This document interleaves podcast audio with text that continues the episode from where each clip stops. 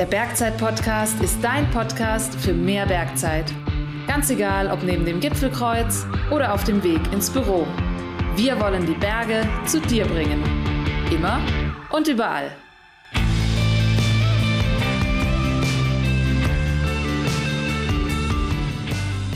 Hallo und herzlich willkommen zu einer neuen Beratungsfolge des Bergzeit Podcast. Hier dreht sich heute alles ums Thema Rucksack. Also wenn ihr noch auf der Suche nach einem passenden Modell seid, aber noch nicht so richtig wisst, welches das Richtige ist, dann seid ihr hier jetzt genau richtig. Mein Name ist Bärbel Vogtländer und an meiner Seite ist heute wieder mein Kollege Flo Wolf aus der Produktredaktion. Hallo Flo, schön, dass du da bist. Hi Bärbel und hallo alle ihr da draußen.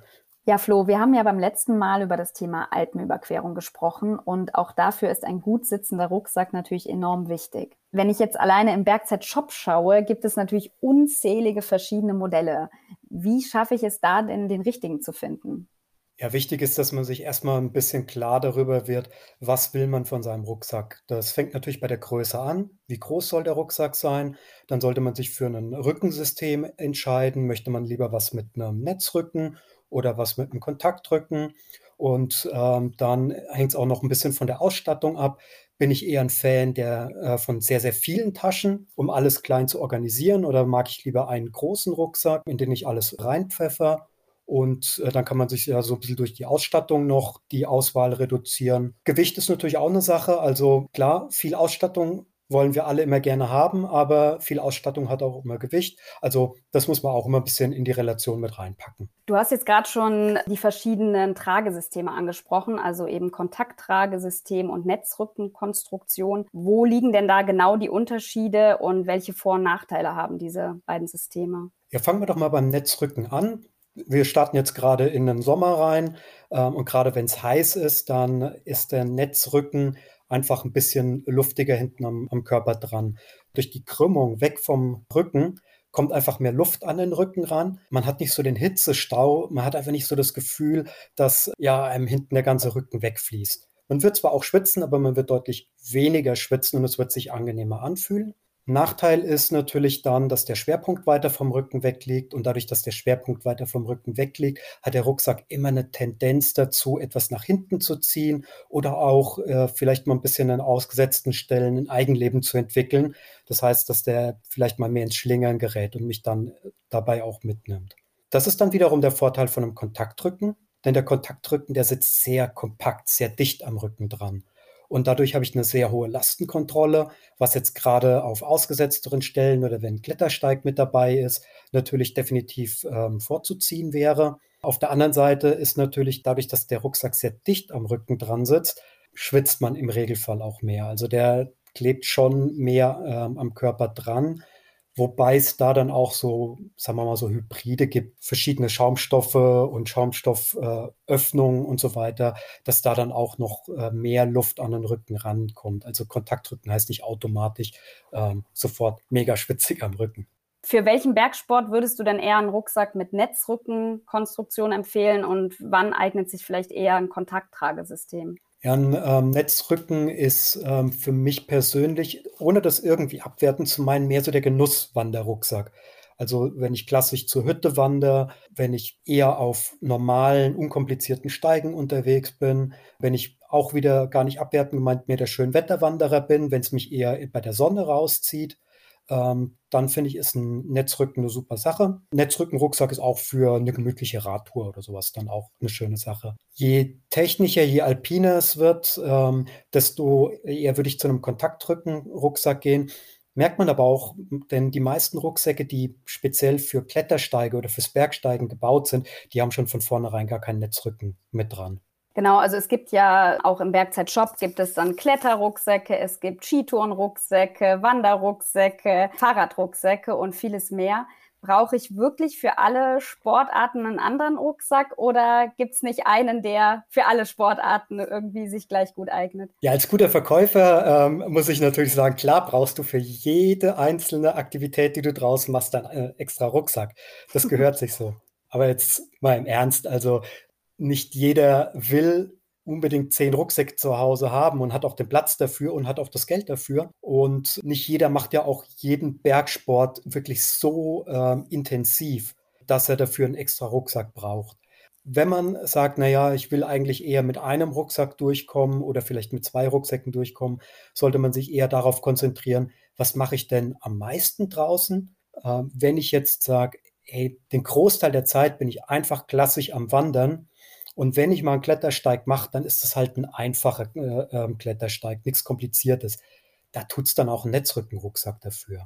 Genauso auch äh, ist es so, dass sich relativ viele Bike-Rucksäcke durchaus zum Wandern eignen, äh, wobei die Bike-Rucksäcke halt meistens nicht so eine stark gepolsterte Hüfte haben, weil die beim Radfahren im Weg sind und auch die Bike-Rucksäcke tendenziell eine etwas kürzere Rückenlänge haben als Wanderrucksäcke. Auf der anderen Seite kann ich auch einen Wanderrucksack zum Biken hernehmen. Ähm, da gilt aber das andere, wenn der Wanderrucksack eine sehr sperrige, breite Hüfte hat, kann mich das beim Radfahren schon stören. Und wenn der Rucksack zu großen Aufbau hat, also vor allen Dingen auch mit einer Deckelklappe und sehr lang ist, dann kann das auch durchaus sein, dass mir in der vorgebeugten Haltung beim Radfahren ähm, die Deckelklappe den Helm ins Gesicht reinschiebt. Und das sollte man halt auch vermeiden. Aber mhm. ansonsten gibt es wirklich sehr, sehr gute Allround-Rucksäcke da draußen, mit denen man schon echt viel abdecken kann. Was soll ich denn hinsichtlich der Größe beachten? Also wie viel Volumen brauche ich, wenn ich eher so der Tageswanderer bin und wie viel Volumen brauche ich zum Beispiel für eine Alpenüberquerung? Ich habe wahrscheinlich für beides den gleichen Rucksack dabei.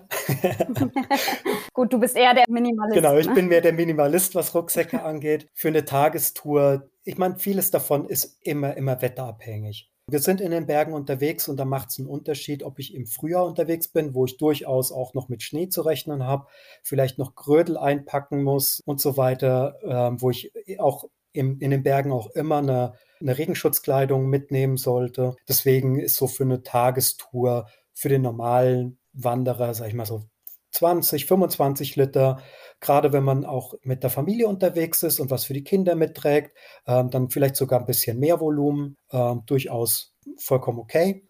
Ähm, um ehrlich zu sein, kann man mit 25 Liter aber auch schon super guten, äh, komplettes Wochenende eine Hüttentour machen. Also mhm. da sind die Grenzen so ein bisschen fließend. Für eine Alpenüberquerung ähm, würde ich wahrscheinlich selbst auch eher mit 20, 25 Liter losziehen, aber das, da bin ich halt wirklich ganz minimalistisch. Wenn man dann sich ein bisschen reduziert, kommt man mit 30 Liter sehr, sehr gut aus schon.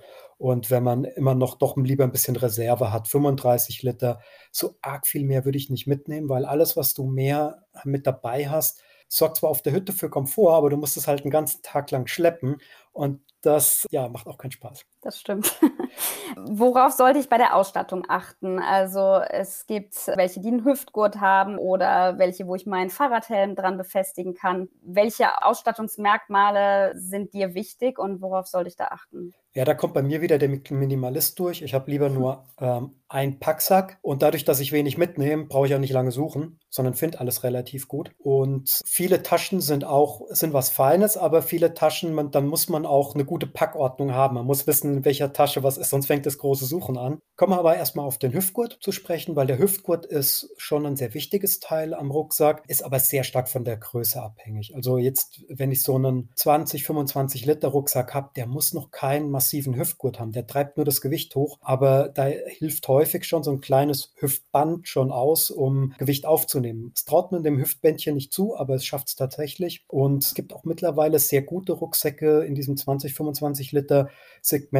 Die sind so ein bisschen wie so eine Laufweste aufgebaut. Die brauchen gar keinen großen Hüftgurt, sondern die klammern sich mehr wie so ein, so ein Äffchen hinten auf den Rücken drauf. Bei größeren Rucksäcken, so ab 30 Liter, da sehe ich schon ein, wenn dann ein größerer Hüftgurt dann mit dran kommt. Regenhülle ist was, was immer sehr viele Leute sehr gerne möchten. Finde ich auch eine praktische Sache. Ist einfach schnell drüber gezogen und gut ist. Ähm, ich persönlich habe aber relativ wenig Rucksäcke mit Regenhülle. Ich packe bei mir in meinem Rucksack alles in kleinen wasserdichten Packsäcken weg. Dadurch habe ich Ordnung im Rucksack und dadurch ist ähm, alles wirklich 100% wasserdicht verpackt. Das ist eher so meine Lösung. Und ansonsten Helmhalterung, klar. Ähm, wenn du radeln gehst oder auch wenn du klettern gehst, ist es schön praktisch, eine Helmhalterung zu haben. Es gibt aber auch mittlerweile viele Rucksäcke, bei denen kann man ähm, einfach so eine Helmhalterung, so eine universale Helmhalterung auch nachrüsten. Ja, das waren jetzt schon viele Tipps, die du gegeben hast. Mal angenommen, ich habe jetzt dank dieser Hilfe den richtigen Rucksack gefunden. Der nützt mir wahrscheinlich nichts, wenn ich den nicht richtig einstelle und falsch belade. Hast du da noch Tipps zum Abschluss, wie ich einen Rucksack gut packe und richtig einstelle in aller Kürze? In aller Kürze, ähm, also vom, vom richtigen Packen. Das Schwerste gehört in die Mitte, dicht zum Rücken ran. Unten im Bodenfach sollte nicht zu Schweres liegen, weil es zieht nach hinten. Oben im Deckelfach sollte gar nichts Schweres liegen, weil es bringt den Rucksack ins Kippeln. Also nah zum Rücken ran. Und beim richtigen Rucksack einstellen, der Vorteil ist, je kleiner der Rucksack ist, desto weniger gibt es, um ehrlich zu sein, dabei einzustellen. Wichtig ist beim Rucksack immer, dass man den so ein bisschen von unten nach oben dann anpasst, dass man den erstmal auf der Hüfte platziert, dann die Schulterträger rumzieht, dann, falls der Rucksack hat, die Lastenkontrollriemen. Das sind diese beiden Bänder, die vom Schulterträger hinten an den Packsack dann ranführen, dass man die dann ranzieht. Und der Brustgurt ist dann noch so ein bisschen optional. Es gibt manche Leute, die mögen den gar nicht. Es mögen manche ähm, Leute, die mögen den total. Ähm, ich habe so eine On-Off-Beziehung mit meinem Brustgurt. Ich mache den mal dran, mache den mal weg, weil das immer wieder die Last auf der Schulter unterschiedlich dann verlagert. Ja, vielen Dank, Flo, für die vielen Tipps zum Thema Rucksack. Schön, dass du dir heute Zeit genommen hast. Ja, lieben gerne. Ich hoffe, ihr konntet äh, was daraus mitnehmen. Und ansonsten gibt es genug Möglichkeiten, uns bei der Zeit auch immer wieder nach Ratentat zu fragen. Genau, das war doch ein guter Schlusssatz. Dankeschön. Euch vielen Dank fürs Zuhören. In zwei Wochen gibt es an dieser Stelle eine neue Interviewfolge. Und zwar hat Martin den Trailrunner Florian Reichert zu Gast. Also am besten abonniert ihr gleich unseren Podcast, dann verpasst ihr garantiert keine Folge mehr. Und bis dahin eine gute Bergzeit.